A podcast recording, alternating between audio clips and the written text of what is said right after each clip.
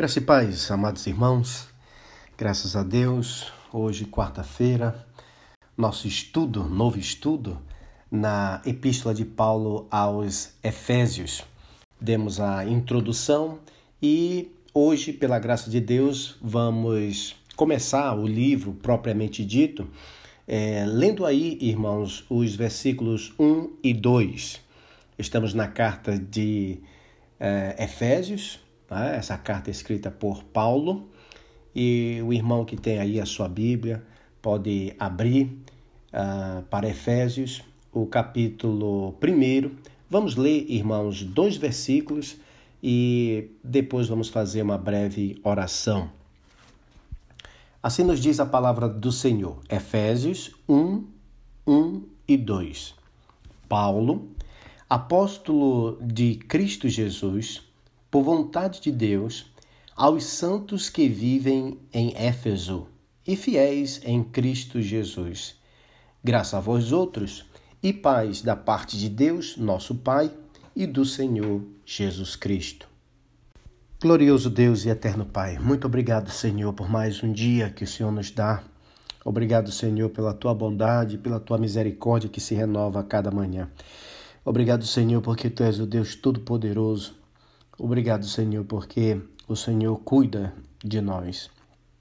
Queremos entregar, Senhor, a meditação, a exposição é, na tua palavra, nas tuas mãos. Pedimos a tua direção, Senhor, e pedimos que o Senhor possa ser com cada um dos nossos amados irmãos, guardando, protegendo, Senhor, livrando do mal. E pela tua vontade, Senhor, nos concedendo a graça de voltarmos novamente, Senhor, e poder nos congregar com os nossos amados irmãos, cantando hinos de louvores a Ti, Senhor, e ouvindo a Tua palavra na Tua casa. Até lá, Senhor, nos guarda, nos livra, nos conduz em tudo, Senhor, para a honra e a glória do Teu santo nome, no nome de Jesus. Amém. E eu gostaria, irmãos, aqui, pela graça de Deus, é, pensar com os irmãos nessa frase, Paulo apóstolo de Cristo Jesus por vontade de Deus. Nós lemos em Salmo 1:1 que bem-aventurado é o homem que medita na palavra do Senhor. E é isso que nós queremos fazer, irmãos, queremos meditar nesta nessa frase aqui, Paulo, apóstolo de Cristo Jesus por vontade de Deus. Quando nós estudamos a introdução deste livro, nós vimos é, já é, o suficiente aí a respeito de Paulo, quem é Paulo, quem era Paulo. Então vimos que ele era era Saulo de Tarso, perseguidor da igreja, mas que o Senhor Jesus Cristo o conquistou. O Senhor Jesus Cristo teve um encontro com ele ali na estrada de Damasco. Então aquele que era Saulo veio depois se tornar em Paulo e um grande apóstolo do Senhor Jesus Cristo. Ele diz aí, Paulo, apóstolo de Cristo Jesus. Nós vimos também ah, que essa palavra apóstolo quer dizer enviado, é, enviado da parte de Jesus. Esse, esse apóstolo ele é enviado com uma missão. E no caso aqui de Paulo, ele está com essa missão de pregar o evangelho a, a toda criatura e pregar o evangelho principalmente para os gentios. Ele que é conhecido como o apóstolo dos gentios. Portanto, ele não é aí um apóstolo enviado ali por um homem.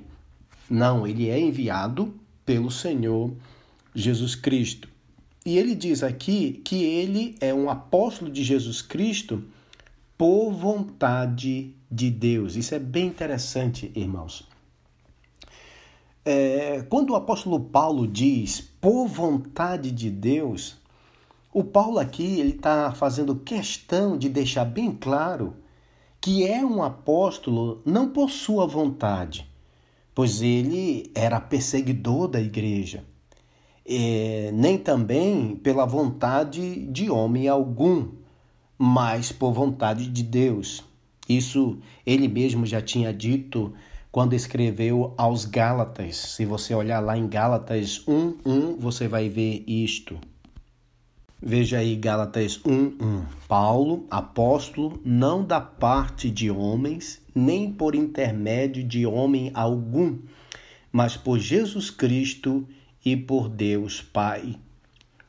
Ser um apóstolo, portanto, era algo que tinha sua origem não na vontade de Paulo, mas na vontade de Deus. Não que Paulo, irmãos, continua a ser apóstolo contra a sua vontade, pois o Paulo vai dizer lá mais na frente, em Efésios 6,6, ele vai dizer o seguinte: Não servindo à vista, como para agradar a homens, mas como servos de Cristo fazendo de coração a vontade de Deus. A vontade de Deus. Então veja isto aí. É, o Paulo mesmo, né? Ele se intitula aí que é um apóstolo, mas um apóstolo pela vontade de Deus, e ele continua apóstolo não contra a sua vontade, mas ele de coração está fazendo o que Deus quis para a vida dele. É o que nós acabamos de ler em Efésios 6, 6. Fazendo de coração a vontade de Deus. Porque, pelo, pelo Paulo mesmo, irmãos, nem servo de Jesus ele seria. Mas uma vez tornado servo e apóstolo de Jesus Cristo, ele fez de coração a vontade de Deus. Como diz o profeta Oséias, atraí-os com laços de amor. Paulo foi atraído com estes laços de amor. Ele mesmo nos conta como foi isto, como isto aconteceu, lá em Gálatas 1, 13 a 16, que nos diz assim: porque ouvistes qual foi o meu proceder outrora no judaísmo, como sobremaneira perseguia eu a igreja de Deus. Perseguia e devastava. E na minha nação, quanto ao judaísmo, avantajava-me a muitos da minha idade, sendo extremamente zeloso das tradições de meus pais. Então, note o que ele era, note o que ele fazia Note o que era da vontade dele. Mas olha o que aconteceu, versículo 15. Quando, porém, ao que me separou antes de eu nascer e me chamou pela sua graça, aprove revelar seu filho em mim, para que eu o pregasse entre os gentios. Então, note que a vontade na vida do apóstolo Paulo, a vontade de Deus na vida do apóstolo Paulo foi eficaz. Mas não é somente na vida do apóstolo Paulo. A vontade de Deus, irmãos, ela é eficaz. E nós vemos essa verdade é, em várias partes das Sagradas Escrituras. Mas eu gostaria de mostrar, principalmente para os irmãos, é, três passagens que nos mostram essa, essa verdade, que nos ensina que a vontade de Deus ela é eficaz a vontade de Deus ela não é frustrada. Aquilo que Deus quer, ele consegue.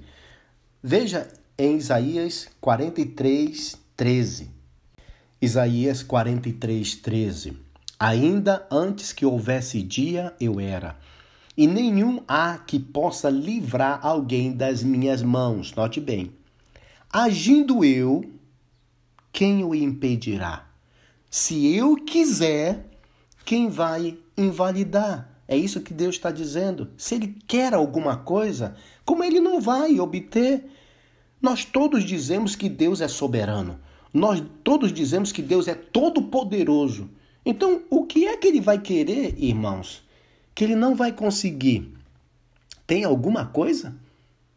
Olhe para Jó 23, 13. Jó 23, 13. Mas se ele resolveu alguma coisa,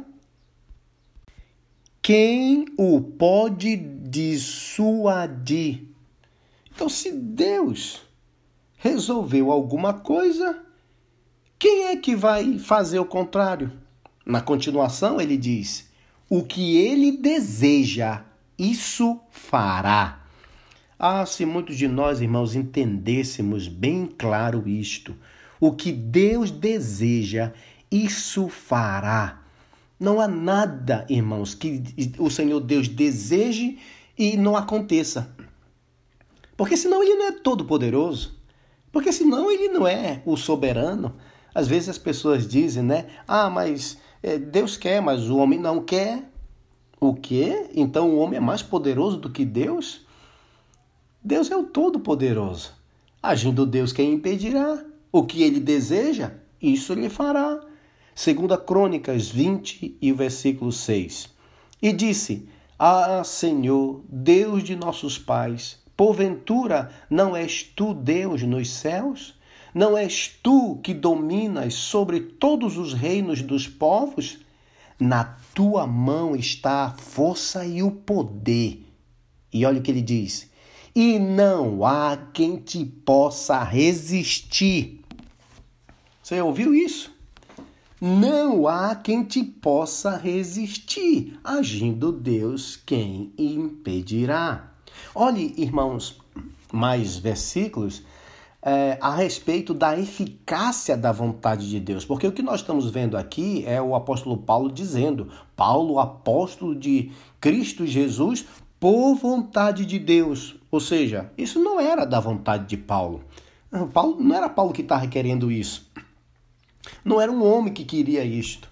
O Paulo é apóstolo de Jesus Cristo porque Deus quer, porque é a vontade de Deus. Então, Deus quis, Deus vai fazer. Então, olha aqui a eficácia da vontade de Deus, por exemplo, na revelação natural. Nós chamamos a revelação natural a criação. Então, note essa vontade de Deus em Apocalipse, capítulo 4 e o versículo 11, que nos diz assim: Tu és digno, Senhor e Deus nosso, de receber a glória, a honra e o poder. Note bem, porque todas as coisas, todas as coisas, tu criastes.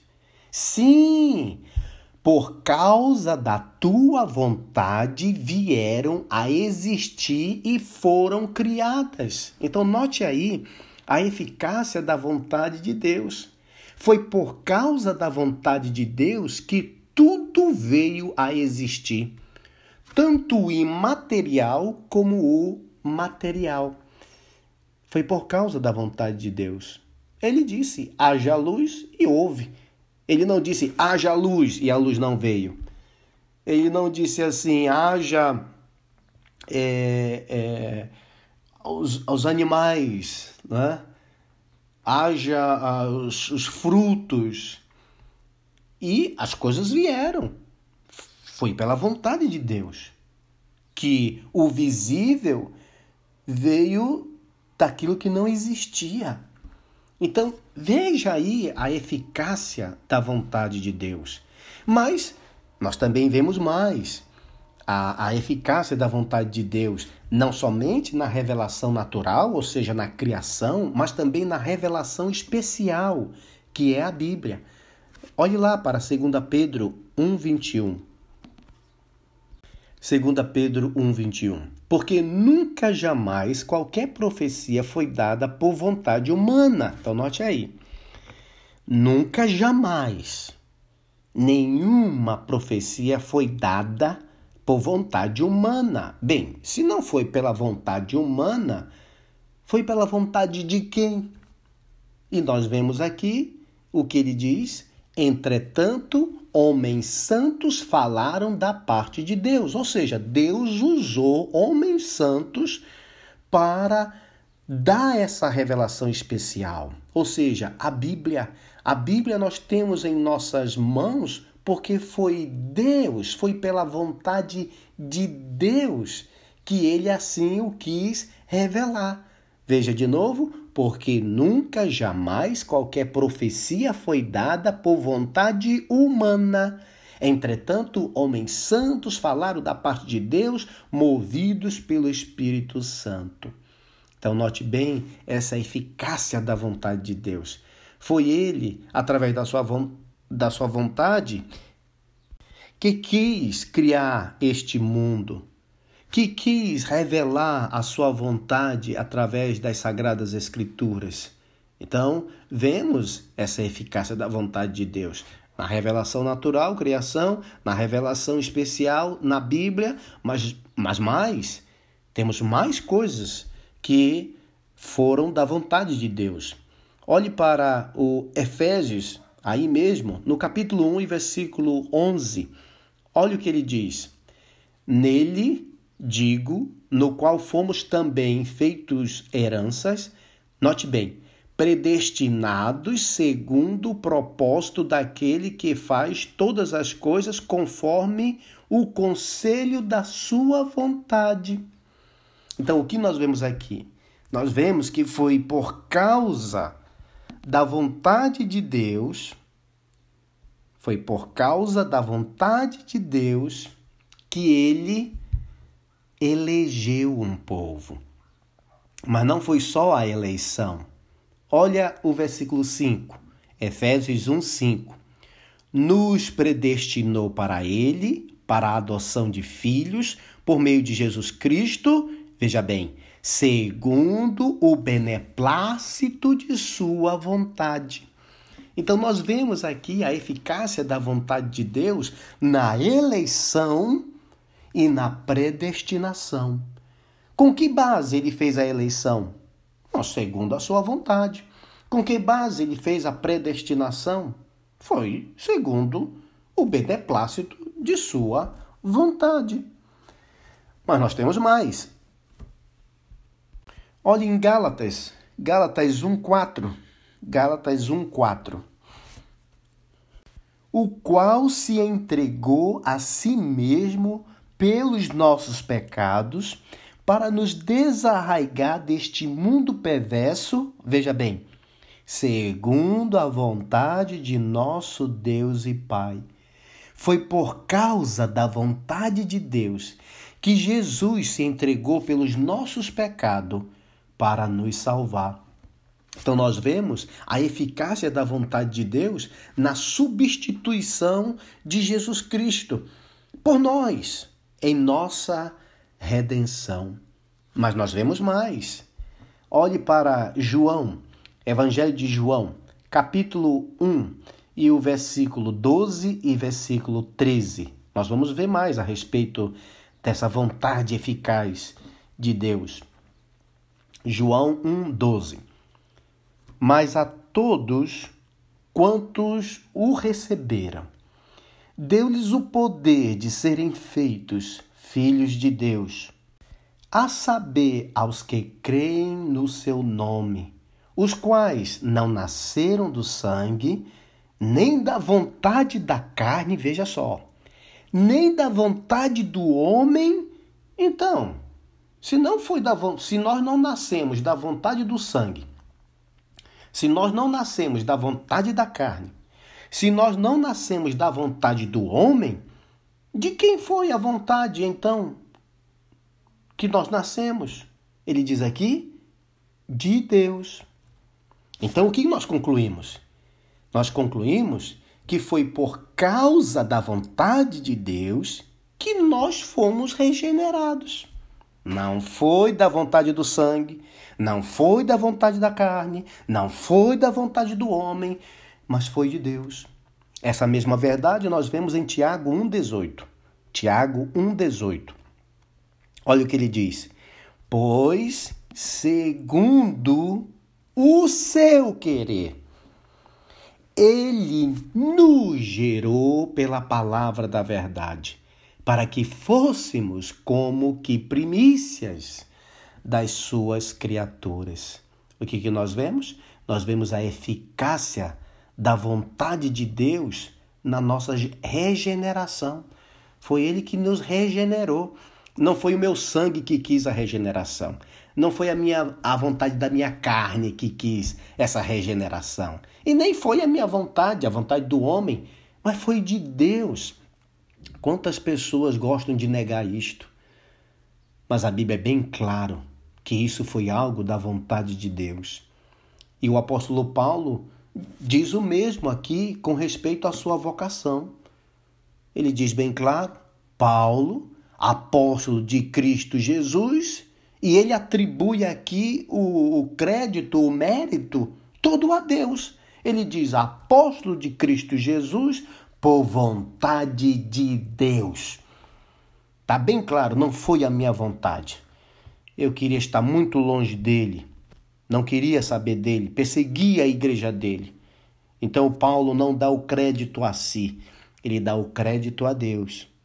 Veja que lá em Gálatas 1,15 ele deixa isso bem explícito. Ele diz assim: Quando, porém, ao que me separou, antes de eu nascer, e me chamou pela sua graça, aprove revelar seu filho em mim, para que eu o pregasse entre os gentios. Que maravilha, irmãos, é esta doutrina da vontade eficaz de Deus. Pois quando olhamos para nós, vemos o seguinte relato. Você sabe o que nós vemos quando nós olhamos para nós? A Bíblia nos relata isso. A Bíblia fala a respeito da tua vontade e da minha vontade. A Bíblia diz o que é que tu querias, o que é que eu queria. Dá uma olhada em Romanos 3, 10 a 17. Romanos 3, 10 a 17. Como está escrito, não há justo, nenhum sequer, não há quem entenda. Você já recebeu alguma coisa que você não entendia? Você já comprou algo que você não entendesse para que servia tal coisa? A Bíblia diz aqui que não há quem entenda. E quando diz não há, significa não há nenhum, não há ninguém. E ele continua: não há quem busque a Deus. Que coisa! É isso que ele fala, a teu respeito e ao meu respeito. A respeito da tua natureza e a respeito da minha natureza. Ele olha para nós e ele diz: não há quem entenda. Não há quem busque a Deus. Todos, sem exceção, se extraviaram, a uma se fizeram inúteis. Não há quem faça o bem. Quando ele diz não há quem faça o bem, sobrou algum? Tem alguém de fora? Não, não há quem faça o bem. Não há nenhum sequer. Puxa, então aqui todos estão eliminados. Versículo 13. A garganta deles é sepulcro aberto. Com a língua, urdem engano, veneno de víbora está nos seus lábios. A boca, eles a têm cheia de maldição e de amargura. São os seus pés velozes para derramar sangue. Nos seus caminhos, a destruição e miséria. Desconheceram o caminho da paz. Você notou bem o que a Bíblia diz ao nosso respeito? Diz que nós não entendíamos. Diz que nós, nenhum, nenhum de nós buscava Deus. Nenhum. Nenhum. Nós todos, todos não fazíamos o bem. Nenhum sequer. Éramos considerados por Deus inúteis. Mas a Bíblia diz mais. Romanos 8, 7 Romanos 8,7. Por isso, o pendor da carne, você sabe que é o pendor, é a inclinação natural. A inclinação natural. Por exemplo, se você tem um peso, qualquer peso, segure na sua mão um peso, qualquer peso, qualquer objeto que você queira, até uma pena, né? Você solta. O que, que vai acontecer? Qual é o pendor? Qual é a tendência? Qual é a inclinação desse objeto que está na sua mão? É de cair. É normal. Então, o pendor, a nossa tendência da nossa carne é inimizade contra Deus. Por quê? Pois não está sujeita à lei de Deus, nem mesmo pode estar. Irmãos, se isto aqui que nós lemos em Romanos 3, né? não há quem busque a Deus. Romanos 8, o pendor da carne, inimizade contra Deus. Se isso tudo é verdade, como foi que um dia eu e você buscamos a Deus? Como? Um dia você e eu quisemos ter amizade com Deus, uma vez que a Bíblia deixa bem claro que ninguém busca a Deus, que ninguém entende, que a nossa tendência, o nosso, o nosso pendor, a nossa inclinação é de inimizade contra Deus. Mas por que, que hoje eu sou amigo dele? Por que, que hoje um dia teve que eu busquei, que você buscou? Então a Bíblia é mentirosa? Porque a Bíblia diz que ninguém busca a Deus. Então o que, que foi que aconteceu? Olha o que foi que aconteceu. Tito 3, 3 a 7. Olha o que o Paulo diz.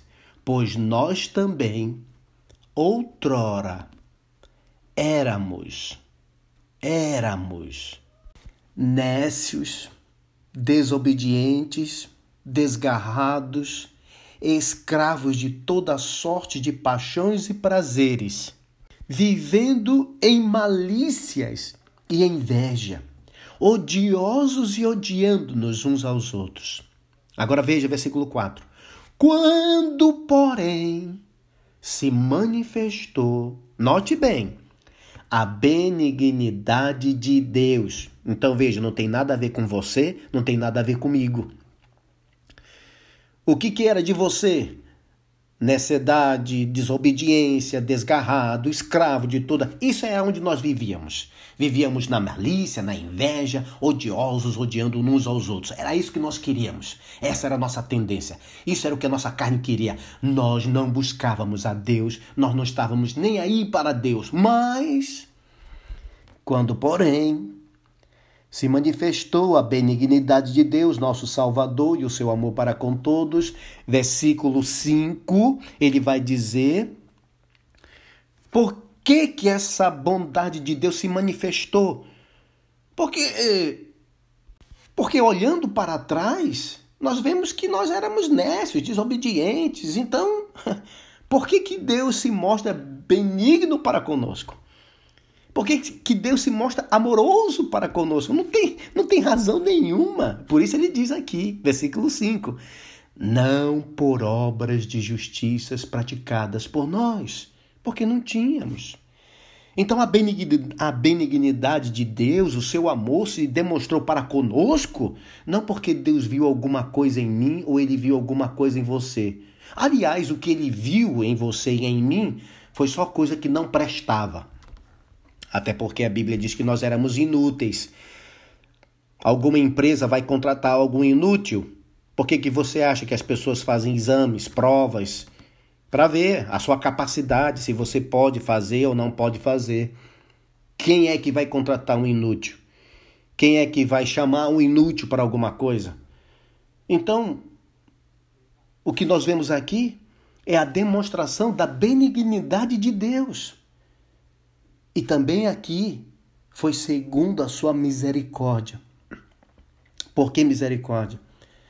Porque ele não nos deu o que nós merecíamos. O que é que você acha que merece ou que você merecia e eu, sendo nécio, sendo desobediente, sendo desgarrado, sendo escravo de toda sorte de prazeres, vivendo na malícia, o que é que você esperava? O que, que você merecia ganhar? Era o amor de Deus? Era a benignidade de Deus? Não, merecemos o inferno. Mas quando ele se manifestou, não por obras de justiças praticadas por nós, mas segundo a sua misericórdia, note o que diz aqui: ele nos salvou. Foi ele, não foi você, não fui eu, foi ele mediante o lavar regenerador e renovador do Espírito Santo. Opa, então agora eu já sei o que foi que aconteceu. Porque a Bíblia diz que eu não buscava a Deus. A Bíblia diz que o pendor da minha carne era inimizade contra Deus. Então, se teve um dia que um, se teve um dia que eu busquei ao Senhor, se teve um dia em que eu queria amizade com Deus, foi porque algo sobrenatural aconteceu na minha vida. E lendo esses versículos aqui, eu sei o que foi de sobrenatural que aconteceu. Sabe o que foi? O lavar regenerador e renovador do Espírito Santo. Eu fui tornado uma nova pessoa. Ele me regenerou. Ele me limpou. Ele te limpou. Então, se hoje você busca o Senhor, se hoje eu busco o Senhor, se hoje eu quero amizade com Deus, se hoje você quer amizade com Deus, foi porque a tua natureza foi mudada. Não foi porque você quis, não. Não foi porque eu quis, não. Porque eu não queria nada disso. E você também não queria nada disso. Não há quem entenda, não há quem busque a Deus. Então, se hoje eu busco a Deus, se hoje você busca Deus, é porque algo sobrenatural aconteceu na tua vida e na minha vida. E isto é graças a Deus, não é graças a você, não. E nem é graças a mim. É graças a Ele que Ele fez esse lavar regenerador e renovador na tua vida e na minha vida. Versículo 6. Que Ele derramou sobre nós ricamente. Qual era o motivo que Ele tinha para derramar alguma coisa na tua vida e na minha? Olha o teu passado, olha o meu passado. Ele não tinha nada, irmãos. Não olhou e viu em nós absolutamente nada. Ele deliberadamente quis me amar. Ele deliberadamente quis te amar. Ele quis, mas não viu nada de bom em você, nada de bom em mim. Ele não viu nada que prestava na tua vida, ele não viu nada que prestava na minha vida. Por isso que a glória é só do Senhor, irmãos. A glória é toda dele. Eu não quero ter nenhum centímetro na, em parte na minha salvação. Foi Ele que nos salvou. Se dependesse de mim, irmãos, eu nunca buscaria o Senhor. Eu nunca queria saber do Senhor. E sabe por quê? Porque a Bíblia está dizendo bem claro aqui: não há quem entenda, não há quem busque a Deus. E que o pendor, a tendência, a inclinação da minha carne é inimizade contra Deus. Se hoje eu sou diferente, se hoje você é diferente, é graças a Deus. Se hoje você pensa diferente, se hoje eu penso diferente, é graças a Deus, graças a Ele. Como diz o Tiago 1,18: segundo o seu querer, Ele nos gerou pela palavra da verdade. Algo sobrenatural aconteceu na tua vida e aconteceu na minha vida. Graças a Deus, irmãos, graças a Deus, a sua vontade prevaleceu na minha vida. Pois, como eu disse, se dependesse de mim e de ti, até hoje, irmãos, estaríamos longe de Deus, com inimizade contra Deus. Por isso, irmãos, a glória seja dada ao Senhor Deus. E por isso você vai entender por que, que o apóstolo Paulo escreve aqui Paulo, apóstolo de Cristo Jesus, por vontade de Deus. Que a honra, que a glória, irmãos, seja dada somente a Deus. Amém.